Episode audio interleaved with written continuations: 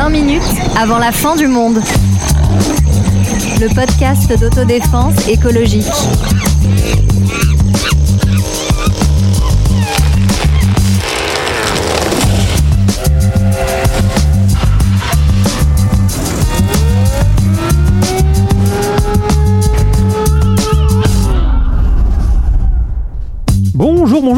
En ce début d'année 2024, des mobilisations agricoles ont eu lieu en France et on a pu entendre cette petite musique qu'on n'aime pas trop dans ce podcast, l'opposition entre d'un côté les agriculteurs et agricultrices et de l'autre les écologistes.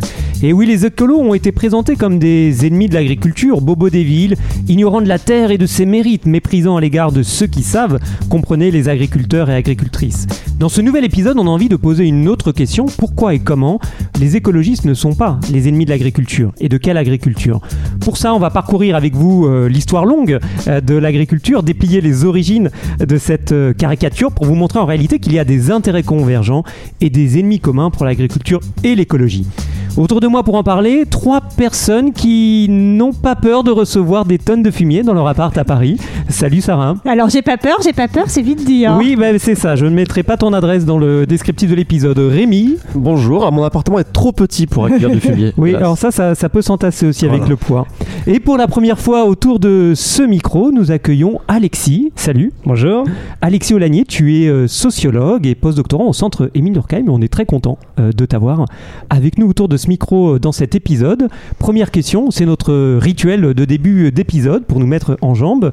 J'ai envie de vous demander si vous avez déjà travaillé dans l'agriculture. Pour- pourquoi tout le monde me regarde Euh, Alors, ton moi- passé parle pour toi, Eh bien, Moi, j'ai travaillé deux jours, je crois, à ramasser des patates dans mon bled, euh, dans mon village en Beauce, et c'était horrible. Parce qu'en fait, euh, tu, je savais pas, mais les, les patates pourrissent, et donc c'est à la main, donc tu tires dessus, et là vient une espèce de fil de chewing-gum avec une odeur nauséabonde, et j'ai compris que c'était un métier vraiment dur. Et toi, Sarah, est-ce que tu as fait cette expérience des pommes de terre euh, dont Rémi nous parle? Non, pas du tout. Moi, je suis une vraie de vraie euh, urbaine. Euh, voilà, quand je vais dans une maison de campagne chez des copains et qu'il y a trois, euh, trois tomates qui poussent, je trouve ça absolument extraordinaire. Voilà. Ouais, moi j'ai un peu comme toi Sarah, j'ai grandi euh, en, en ville, à Paris, puis à Nantes, euh, donc voilà, j'ai pas eu cette, cette expérience-là. Euh, et toi Alexis, alors, euh, quel est ton, as-tu travaillé de, de près ou de loin euh, dans, dans l'agriculture? Non, moi j'ai fait un choix un petit peu différent. Plutôt que d'aller travailler dans les champs, puisqu'il paraît que c'est en effet compliqué, euh, j'ai préféré consacrer 5 ans de ma vie à étudier la mise en œuvre des politiques agricoles, ce qui m'a permis de rester à Paris. Voilà, donc c'est bon, quand même un lien, un lien avec, euh, avec l'agriculture. Alors j'aimerais qu'on entre euh, dans cette euh, histoire longue de, de l'agriculture bah, pour donner un petit peu de contexte à cette question euh, de la place de l'agriculture dans, dans la société française et peut-être voilà essayer de poser quelques éléments de, de compréhension. Sarah, je sais que le sujet t'est cher. Bien sûr. Alors, j'aurais aimé, Antoine, te décrire tout ça en 2-3 heures d'exposé. Oui, et, mais, et- mais- et- et c'est pas ce qu'on va faire. mais nous n'avons pas le temps. Ah oui, c'est vrai que notre podcast euh, s'appelle 20 minutes. ouais. Peut-être pour rappeler que jusque dans les années 30, la structure dominante dans la société française, c'est celle des paysans. En effet, l'industrie euh, se développe un peu plus tardivement en France que dans d'autres pays européens et qu'en fait, euh, la vraie révolution euh, agricole, ça va être donc euh, après la guerre où il y a une véritable période de transformation de très grande ampleur euh, avec euh, à la fois la mécanisation de l'agriculture, le productivisme agricole et puis on va de plus en plus utiliser ces fameux produits phytosanitaires, euh, fertilisants de synthèse, etc. Et les engrais, et les engrais. Et les engrais, exactement. Et euh, peut-être rappeler que tout ça, ça va être encouragé, cette transformation, par la puissance publique. Ouais. Là-dessus, je pense que c'est vraiment important de- d'insister là-dessus. Le fait que la modernisation agricole et le processus de modernisation, on a souvent tendance à le voir comme un processus avant tout technique et technologique, avec l'arrivée des tracteurs du plan Marshall, les pesticides, euh, les engrais euh, de synthèse, etc. Mais il faut pas oublier que c'est aussi un formidable, c'est quelque part une révolution politique, euh, au sens où c'est un projet politique, le projet de modernisation qui est assumé, qui est porté tel quel et qui est notamment légitimé auprès des agriculteurs par le travail de tout un tas d'intermédiaires. Alors qui sont, qui sont ces, ces intermédiaires qui vont porter ce projet de, de modernisation agricole, Alexis? Ces intermédiaires, il y en a énormément, mais on peut citer parmi les plus importants, qui ont notamment été étudiés euh, récemment par des historiens, comme par exemple l'historien euh, Sylvain Brunier. Euh, c'est par exemple les, employés et les conseillers des chambres d'agriculture, qui apportent à la fois le progrès technique, dans les fermes, dans, dans tout le pays, mais également un projet politique qui va être structurant pour comprendre les transformations euh, de l'agriculture euh, au sortir de la Seconde Guerre mondiale. Alors l'agriculture, effectivement, s'est transformée au cours du XXe siècle, on vient d'en parler, et puis ça nous dit aussi que parler des agriculteurs aujourd'hui comme une catégorie en soi, un, Mmh. un même ensemble, ça nous semble totalement abusif pour un, pour un certain nombre de raisons, Rémi. Ouais, ouais, oui, c'est ça. Il y a beaucoup plus de diversité qu'on qu'on le pense quand on, quand on dit les agriculteurs. Bon, il y a déjà des- effectivement des, des diversités de métiers. Donc, il y a des gens qui euh, sont dans l'élevage de porc ou dans, les céréales, etc. Et puis, il y a surtout des diversités de revenus. Alors, c'est une chronique de, l'économiste Thomas Piketty dans laquelle j'ai relevé euh, que lui estime que les paysans, je cite, apparaissent comme la plus inégale des professions en France actuellement, avec des écarts de revenus euh, qui, peuvent être très très importants. Une minorité qui va gagner très très bien sa vie, qu'en fait équivalent de gros chefs d'entreprise, qui sont parfois d'ailleurs aux têtes des syndicats agricoles, et puis des gens qui sont en dessous du seuil de pauvreté. Tout à fait. Là-dessus, peut-être ce qu'on peut rajouter, c'est que la question des revenus est importante, mais elle a tendance à focaliser l'attention euh, et à détourner euh, l'attention aussi du fait qu'il faut regarder le patrimoine et qu'une exploitation agricole, c'est souvent un patrimoine euh, important. Ouais, et puis peut-être de dire qu'au-delà de ces situations très diverses, il y a aussi des tendances globales à l'échelle des dernières décennies. Et notamment, quand on regarde les chiffres de l'INSEE, hein, la, la plus importante peut-être, c'est la baisse vraiment très importante dans la population active de la part des agricoles. Euh, il y avait, euh, il y avait euh, à peu près euh, 7% au début des années 80 euh, d'agriculteurs et aujourd'hui, on en est plutôt à 1,5%. Ouais, ce, qui, explique qu'il y a des politiques qui parlent de façon peut-être un peu, un peu rapide, mais de plus grand plan social de, l'histoire du pays. C'est-à-dire que vous avez une espèce de chute et de diminution massive. Et, et il y a un effet de, de persistance rétinienne qui est qu'ils ont toujours une place importante dans notre imaginaire national, et ce qui explique aussi leur, leur poids politique. Oui, puis de, enfin voilà, pour pas, on va pas vous noyer, euh, vous qui nous écoutez de, de chiffres, mais un peu voilà pour garder un peu ce sens des, des proportions justement sur les professions agricoles aujourd'hui, peut-être de retenir que plus de 70% euh, d'entre elles et eux sont euh, à leur compte, hein, c'est-à-dire euh, sans salariés, donc une profession aussi qui est, qui est solitaire de ce point de vue-là, avec tout ce que ça implique aussi euh, quand il s'agit, par, par exemple, de penser euh, en cas de congé euh, euh, pour pas partir en vacances, faire une pause, couper avec le travail, ou en cas de problème de santé, d'accident, d'accident du travail. Et donc on, voit bien que euh, cette profession agricole, elle s'est transformée, elle, a, euh, elle est extrêmement diverse, euh, malgré ces tendances dont tu parles, Sarah. Et puis en même temps, il faut aussi comprendre l'agriculture bah, comme encastrée euh, dans des relations sociales bah, qui sont plus larges euh, que le monde agricole. Le monde agricole, pour le dire plus simplement, n'est pas isolé d'autres transformations qui ont euh, euh, changé euh, la société française depuis euh, les dernières décennies.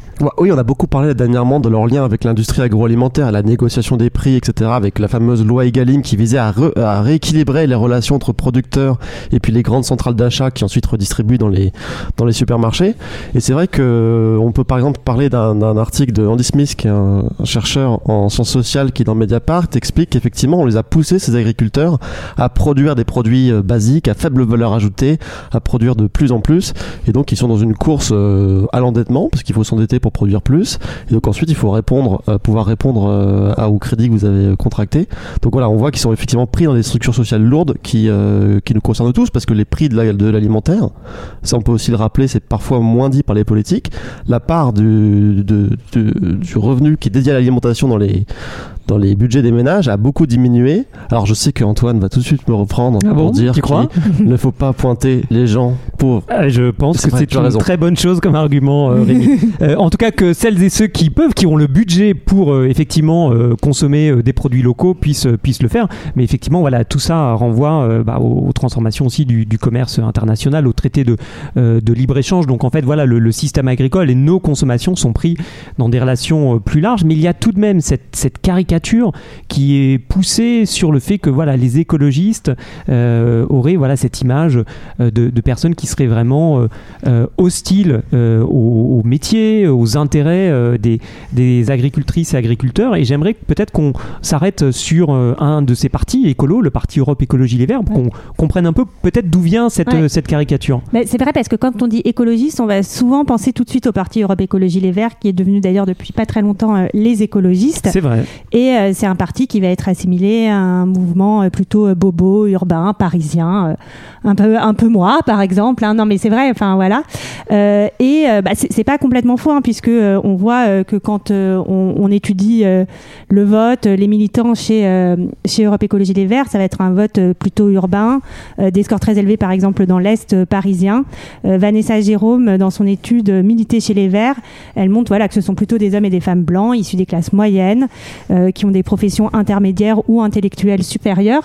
Donc ce- cette, cette image, elle n'est pas complètement faute, mais en fait l'écologie, ce n'est pas que euh, Europe Écologie Les Verts. Oui, puis il y a cette idée de, de l'irrationalité euh, contre le bon sens. Quand on parle d'environnement, voilà, ce serait, ce serait irrationnel. Ouais, c'est un vieux, un vieux thème qu'on peut même faire remonter à la constitution de la droite en France, quoi. L'idée qu'il y aurait une espèce de droite euh, du bon sens, euh, rurale, euh, euh, enracinée dans les territoires contre des intellectuels ou des administrateurs qui seraient complètement déconnectés des réalités.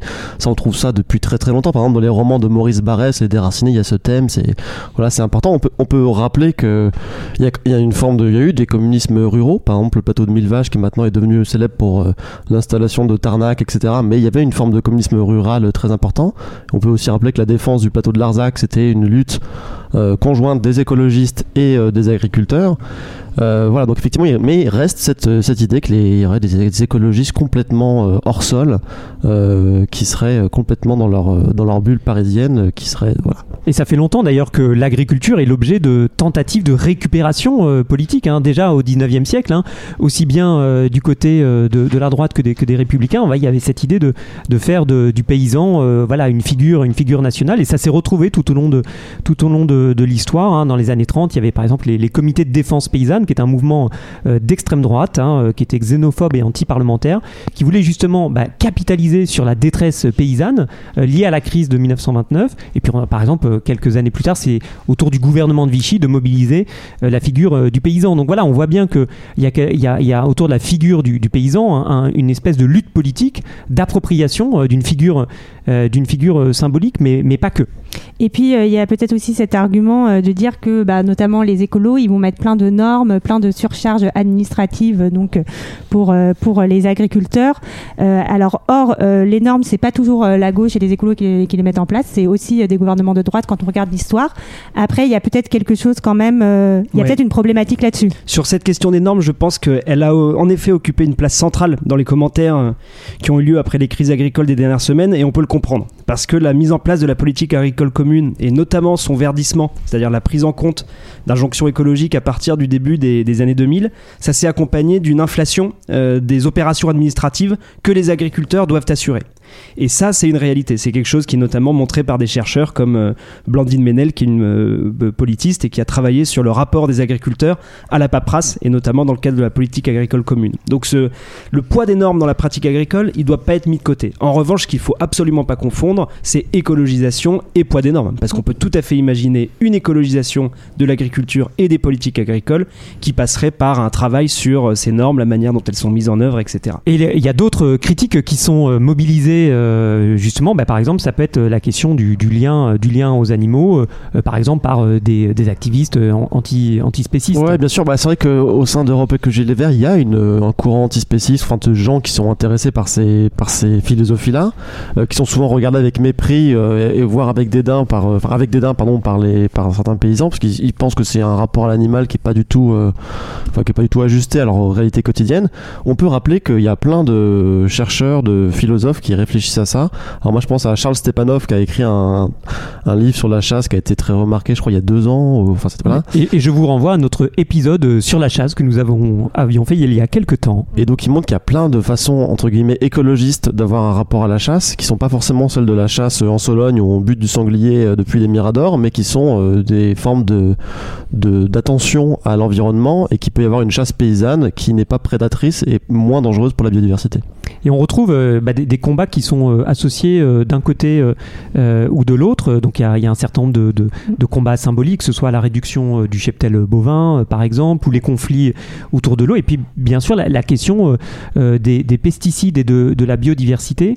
Et, notamment, Alexis, peut-être la, suspension du plan Ecofito. Alors toi, tu, as travaillé dans le cadre de, ta thèse sur ce, sur ce plan. Est-ce que tu, tu saurais nous dire bah, pourquoi le, gouvernement a décidé de, suspendre ce, plan? Oui, bah, je pense que c'est. Alors évidemment, c'est une réaction à chaud, puisque ça fait que quelques jours que la suspension de ce plan qui avait été lancé en 2008 pour réduire euh, drastiquement la consommation de pesticides a été annoncée.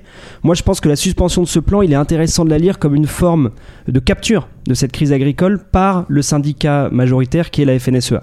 C'est-à-dire qu'on on en parlait dans l'introduction, la- l'agriculture, c'est une agriculture en France, c'est une agriculture qui est extrêmement euh, diverse. Or, la manière dont les agriculteurs sont représentés en France, notamment auprès du ministère de l'Agriculture, eh ben, c'est avec une très forte domination de cette organisation qui s'appelle la FNSEA. Et la FNSEA, on sait très bien qu'elle est opposée à un certain nombre euh, de, euh, d'injonctions euh, à l'écologisation de l'agriculture. Par exemple, ce plan Ecofito, c'est son ennemi juré depuis bientôt 15 ans. Et je pense que le, on peut lire la crise agricole qui vient de se dérouler comme un moment où il y a eu une colère du monde agricole qui a été exprimée, qui est partie d'en bas, mais qui a été récupérée par cette FNSEA. Et si on regarde les annonces qui ont été faites par le gouvernement sur les deux dernières semaines, on se rend compte que le gouvernement ne répond pas à la colère des agriculteurs, qui est multiforme, qui est complexe. On se rend compte que le gouvernement répond à la colère de la FNSEA. Et ça, euh, je pense que c'est vraiment quelque chose qu'il faut prendre en compte pour euh, comprendre ce qui s'est passé sur les, sur les dernières semaines. Donc en fait, on sait que la FNSEA est opposée à l'agriculture. Ah, pardon, à Elle, elle Ah, pourrait, elle la- pourrait, elle pourrait. ça, on, pourrait, on pourrait le défendre. Ouais, Mais la. FNSEA est opposée à un certain nombre de combats écologiques. C'est beaucoup plus compliqué de dire que l'agriculture en général est opposée à l'écologie. Ouais, j'ai les chiffres sous les yeux. Alors, la FNSEA et Jeunes Agriculteurs, c'était 55% euh, des dernières élections professionnelles. Confédération Paysanne, 20%. Donc, c'est quand même euh, Confédération Paysanne qui est plus marquée à gauche, enfin, qui est marquée plus proche de l'écologie. Et Coordination Rurale, 19%. Donc, on voit qu'effectivement, il y a une diversité euh, de représentation du monde agricole. Et oui, euh, en, vous entendant, on se rend compte que c'est bien sûr pas l'agriculture en soi que, que l'on défend, bah, parce que d'une part, euh, ça n'existe pas, on vient d'en parler face aux diversités de pratiques, de positionnements euh, syndicaux, et puis euh, parce qu'il y a une agriculture aussi qui est contre bah, l'écologie euh, que nous défendons, bah, ça va être une agriculture qui va favoriser, par exemple, l'usage des pesticides, les liens avec l'industrie agroalimentaire, etc. Donc voilà, il y, a- cette question aussi de construire bah, des, des alliances, peut-être parce qu'il y a aussi, on- on l'oublie parfois, une histoire euh, partagée entre, entre la gauche euh, et euh, la cause paysanne. Bah, L'exemple le plus simple, c'est René euh, Dumont, qui est le, le premier candidat écologiste à la présidentielle et qui en, alors il est resté célèbre parce qu'en 74, il, brandit un verre d'eau à la télévision en disant bientôt ça va devenir une, une ressource rare. Et donc lui, c'était un ingénieur agronome.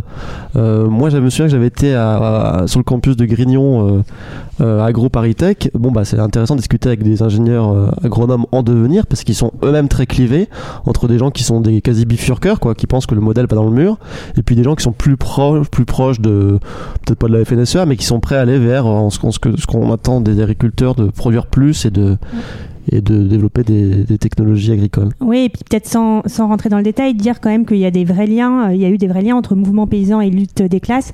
Il y a un très bon euh, article de Mathieu Dejean à ce sujet dans Mediapart. Par exemple, le Parti communisme de français qui euh, s'était doté d'une section agraire, de cellules rurales, euh, ou même le Parti socialiste unifié euh, qui, euh, qui va mener un vrai... euh, Oh, ça nous rajeunit pas tout ça, non, Sarah. C'est sûr. Bah alors, un vrai travail politique approfondi en direction des, des paysans. Donc, euh, donc voilà, il y a, il y, a, Oui, il y a oui. une jonction aussi parce que souvent on va avoir tendance aussi peut-être à opposer agriculteurs euh, à ouvriers, etc. Alors qu'en fait, il y a aussi une des intérêts qui peuvent euh, qui peuvent se rejoindre. Ouais. Et une fois de plus, il faut pas perdre de vue qu'il y a une gauche paysanne et une gauche paysanne qui est encore extrêmement active dans le pays. Euh, quelque chose qui était frappant pour revenir encore une fois sur les événements des dernières semaines, c'est que lorsque la FNSEA, après les annonces de gouvernement satisfaites, a dit levons les barrages, il y a quand même un certain nombre de barrages qui étaient tenus par des antennes de la Confédération paysanne qui sont restés euh, plusieurs jours euh, et euh, qui demandaient au contraire une écologisation de l'agriculture, même, même si elle était à réfléchir évidemment. Oui, ce qui est intéressant aussi, c'est par rapport à ce que tu dis, Alexis, sur la levée de barrages, c'est les réactions, par exemple, euh, qui viennent du côté du monde agricole bio, euh, qui, a, qui a dit très clairement, hein, par la voix de, de leurs représentants, bah voilà, les réponses du gouvernement, en fait, ne nous satisfont pas du tout, parce que s'il y a un intérêt euh, commun, une problématique partagée autour de la question des revenus, euh, là, évidemment, euh, ce qui se passe euh, autour de, autour de l'agriculture biologique bah, n'était pas du tout pris en compte par, euh, par les annonces gouvernementales. Et même au, pardon, même au-delà de ça, va voir qu'il y a eu euh, le soutien de certaines organisations Eh oui, écologistes Tout à fait. euh, au mouvement des agriculteurs euh, comme Alternativa, les Amis de la Terre, euh, etc. Parce qu'il y a une défense commune de la biodiversité, aussi sur la question de la santé des agriculteurs avec l'utilisation des pesticides, etc. Donc il y a une convergence aussi de certains, en tout cas de certains. Oui, alors on a parlé effectivement de ces, alliances, de ces, de ces histoires anciennes qui nous montrent aussi voilà, qu'il y a un paysage qui est beaucoup plus pluriel dans l'agriculture, qui est traversé là aussi de tensions, de conflits sociaux, de rapports politiques à tout ça. Voilà, c'est pas du tout un bloc monolithique, mais on comprend bien l'intérêt du gouvernement de construire une agriculture comme un bloc homogène, notamment pour euh, répondre aux demandes du syndicat euh, qui est la FNSEA. Mais aussi, si il peut y avoir des alliances entre euh, l'écologie et l'agriculture, c'est parce qu'en fait, le modèle actuel pèse beaucoup et très lourdement sur les agriculteurs eux-mêmes, et peut-être pour s'arrêter déjà sur les effets du réchauffement climatique sur le travail agricole. Bah, et les effets du réchauffement climatique, il, y y a aussi les problématiques sur la santé, hein, tu, l'as mentionné, mais effectivement, bah, les pesticides, c'est pas bon pour la santé des agriculteurs, c'est bon pour la santé de personne. Euh, les effets sur, le, sur les cultures de, changement climatique, alors il y a eu un rapport du Haut Conseil pour le climat qui est sorti quasiment au moment de la crise agricole. Bon, bah, les effets, ils sont connus, hein. vous avez des vagues de, sécheresse et de canicule plus importants, vous avez euh, des changements de température et de, climat qui font que certaines productions sont plus adaptées à la région dans laquelle vous les faites pousser. Donc effectivement, il y a des conséquences majeures pour l'agriculture. Oui, tu, parlais de la santé, euh, Rémi. Moi, je pense au, livre du, sociologue. Alors, nous partageons hein, des, références. On les mettra en lien, bien sûr, dans, le podcast euh, du sociologue Jean-Noël Jouzel qui s'appelle Pesticides et qui rappelle bon, plein de choses, mais parmi peut-être deux, trois choses que je voulais partager avec vous, bah, c'est aussi que cet usage des produits chimiques est ancien.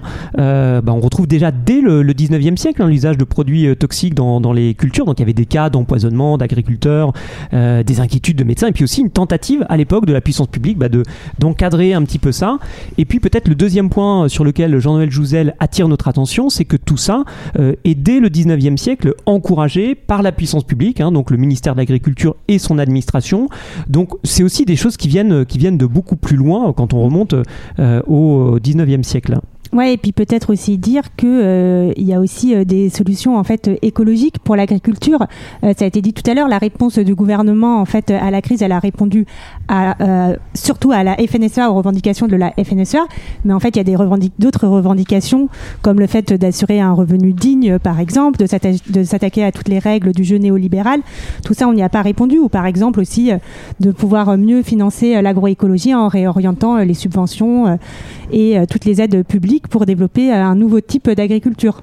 Je vais juste dire que dans les revendications de la FNSEA, il y avait une demande qui visait les indemnisations sanitaires et climatiques, c'est-à-dire qu'eux-mêmes reconnaissent mmh. qu'ils sont déjà impactés par ces, par ces problématiques-là il y a euh, la récupération euh, politique. Donc on, en parlait aussi comme, comme bah, disons, les, les, les, les, ennemis, euh, les ennemis de l'agriculture. On a parlé changement climatique, utilisation des pesticides, etc. Bon, il y a le Rassemblement national. Donc ce parti, pendant très longtemps, hein, qui s'appelait Front National, n'en a vraiment eu rien à secouer de l'écologie. Et puis maintenant, voilà, il s'est mis un grand coup de peinture vert pour bah, peindre en vert hein, son discours xénophobe et raciste. puisque voilà, on en avait parlé dans, dans nos épisodes sur le Rassemblement national et sur l'extrême droite. Hein. Nous avons fait deux épisodes sur le sujet hein, pour expliquer bah, là, que l'étranger était assimilé à une espèce euh, invasive, etc. Et puis euh, désormais, euh, on sent que le, parti essaie de capter, de capter la colère et de se mobiliser sur le, sur le sujet. Alors que quand on regarde un peu ce qui se passe à Bruxelles, hein, où ce parti a des députés européens, on n'a pas l'impression que ce soit la protection de l'environnement qui domine. Bon, c'est sûr qu'il simplifie beaucoup les problèmes et qu'il surfe, en fait, il joue sur du velours, quoi, parce que c'est la dénonciation de Bruxelles, c'est la dénonciation des normes, des Parisiens déconnectés etc. Euh, par exemple, sur les accords de libre-échange, auxquels on peut être opposé, hein, mais ils oublient de préciser qu'il y a des secteurs entiers de l'agriculture qui peuvent euh, s'estimer bénéficiaires, je sais pas, la viticulture par exemple, euh, ou la production de fromage. Donc en fait, ils vont simplifier les projets, les, les, problématiques, ils vont exagérer certaines choses, par exemple, ils vont vous expliquer, en reprenant les arguments des lobbies, des lobbies de l'agriculture industrielle, que les plans de Bruxelles prévoient une baisse de rendement agricole de 20 à 30%, alors ce qui correspond à des interprétations maximalistes de, des, des projections. Donc voilà, donc effectivement, effectivement, il y, a une, captation par le Rassemblement national de la colère des agriculteurs. Ouais, et puis c'est ça, c'est essayer de ne pas oublier, malgré le discours médiatique ambiant, voilà, qui sont, euh, selon nous, les vrais ennemis, le Rassemblement national, on l'a dit, euh, le réchauffement climatique. Euh, aussi donc le, mo- le modèle agricole ultra productiviste euh, actuel, et puis aussi un système euh, économique qui est au désavantage du producteur au profit des distributeurs. Alors, on a été, euh, voilà, on a, on a évoqué un petit peu tout ça, mais je vais pas vous laisser quitter le, le micro aussi, aussi simplement. Et oui, je vois Sarah qui était Ah. déjà en train de, de, Oups. de- de ranger son matériel. Euh, non, pour ramasser un petit peu, nous arrivons à la fin de notre épisode, mais pour ne pas vous laisser, voilà, sur votre fin, euh, vous qui nous écoutez, euh, qu'est-ce que on peut faire Voilà, quelles seraient euh, les, étapes importantes à construire politiquement, justement pour ne sortir de ce piège, de cette opposition que le gouvernement essaie de pousser entre agriculture et écologie? Comment on sort de ça? Et puis aussi comment on recrée, on répare, on reconstruit un lien entre bah, l'agriculture et la société? Je me tourne vers un homme qui a des idées dans sa besace. Vous le voyez pas parce que c'est du podcast, mais il a euh, des classeurs qui sont pleins. Là, il y en a, il y en a quatre sur la table. C'est assez. Alors, est-ce que qu'est-ce qu'il y a dans tes dans tes classeurs, Alexis? Euh, non, moi je pense que le- ce qui est important, c'est de certainement pas considérer que euh, la crise agricole, qui s'est notamment exprimée dans les dernières semaines, est terminée et qu'elle a été réglée avec la levée des barrages, le fait que les fédérations locales élevaient ces barrages, etc. Je pense que cette crise, elle doit être un, un prétexte, elle doit être un- une opportunité même pour euh, poser la question euh, de l'agriculture, de la place de l'agriculture dans nos sociétés, et notamment euh, quelque chose qui me semble extrêmement important, c'est de réfléchir à un projet politique pour l'agriculture. Je le disais en introduction, la modernisation agricole, elle ne peut pas être comprise si on ne considère pas qu'elle était un projet politique très clair pour l'agriculture. Aujourd'hui, on est dans une situation où l'agriculture doit verdir, doit être écologisée, et ça pourrait être l'occasion d'imaginer, de construire, de développer un discours politique positif autour euh, des intrications entre agriculture et écologie. Eh ben, on espère que Alexis, tu seras reçu par euh, Gabriel Attal euh, prochainement. Je ne pense pas qu'il nous écoute, mais il, fait bien. Il fait bien. Euh, merci à tous les trois. Merci à vous qui nous avez suivis, d'avoir écouté notre, enquête orale sur l'agriculture. Et puis, on vous retrouve dans deux semaines pour un prochain épisode. À, bientôt. Merci.